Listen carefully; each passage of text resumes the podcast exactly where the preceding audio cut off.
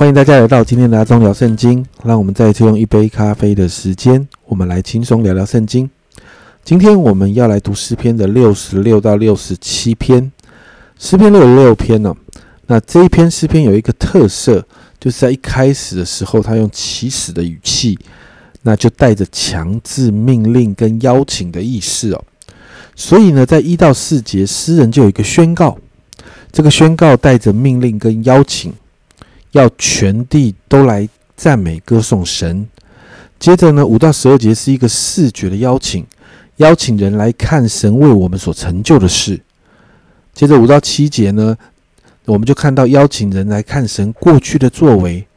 然后八到十二节，诗人就表达神现在给百姓的恩典，特别是神拯救百姓。你看到十第十节到十二节，表达的很清楚哦。经文这样说。神啊，你曾试验我们，熬炼我们如熬炼银子一样。你使我们进入网罗，把重担放在我们身上。你使人坐车高我们的头，我们经过水火，你却使我们到丰富之地。接着十三到二十节换成另外一个听觉的邀请，在十三到十五节，诗人到神的殿中向神说，向神许愿。然后呢，十六到二十节，诗人就接着开始诉说神的作为。神听了诗人的祷告，应允了诗人的呼求。那这段经文呢，其实呢，要我们学习去看神的作为，去聆听神应允我们的声音啊。这样我们就会知道，这一位神是常与我们同在的神，而且在高山在低谷，他都在。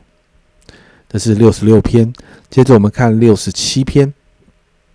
这一篇诗篇只有短短的七节，但是却带着极大的祝福。首先，你看到第一节，诗人向神祷告，愿神怜悯我们，赐福于我们，用脸光照我们。你就看到诗人求神来怜悯，而且特别要来祝福他。为什么？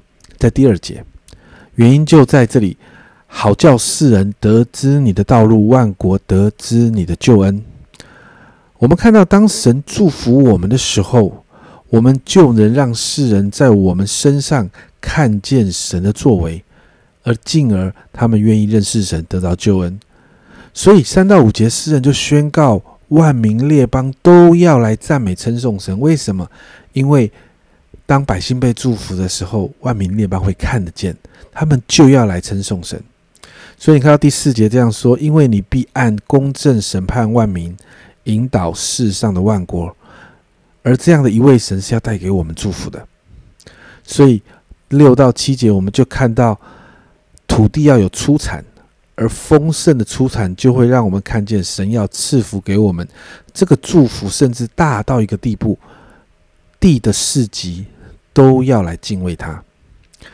我们这两篇诗篇一起来看的时候。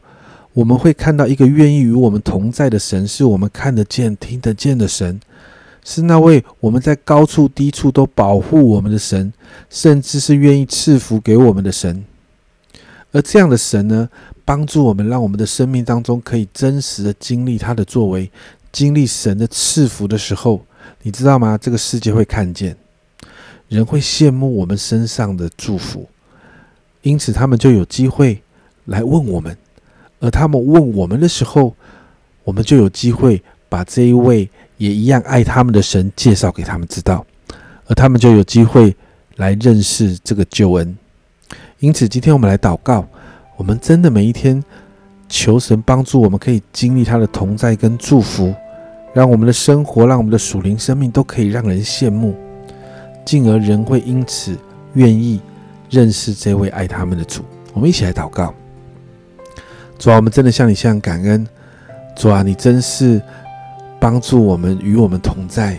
主啊，你真是每一天赐福给我们，照顾我们生活一切所需的主。主啊，我真的今天向你祷告，继续来祝福我们每一位。主啊，让你的儿女活在这世界上。主啊，我们的生命，主我们的生活都要让人羡慕，好让主啊主啊许多的人看见我们因着你给我们的祝福的时候。主啊，他们就要来询问，主啊，好让我们有机会透过他们的看见，透过他们啊，在我们生命中所察觉到你的祝福，他们就可以来认识你。耶稣，我谢谢你，继续来恩待你所有的儿女们，让你的儿女们在这件事情上要经历神你自己的恩典，主啊，在这件事情上要看见神你自己真实祝福我们所带下来的影响力。谢谢主，这样祷告，奉耶稣基督的圣名求，阿门。家人们，与我们同在、赐福给我们的这位神。他让我们可以看得见他的作为，听得见他的回应，而人会因为我们蒙福而认识这位神。这是阿忠聊圣经今天的分享，阿忠聊圣经，我们明天见。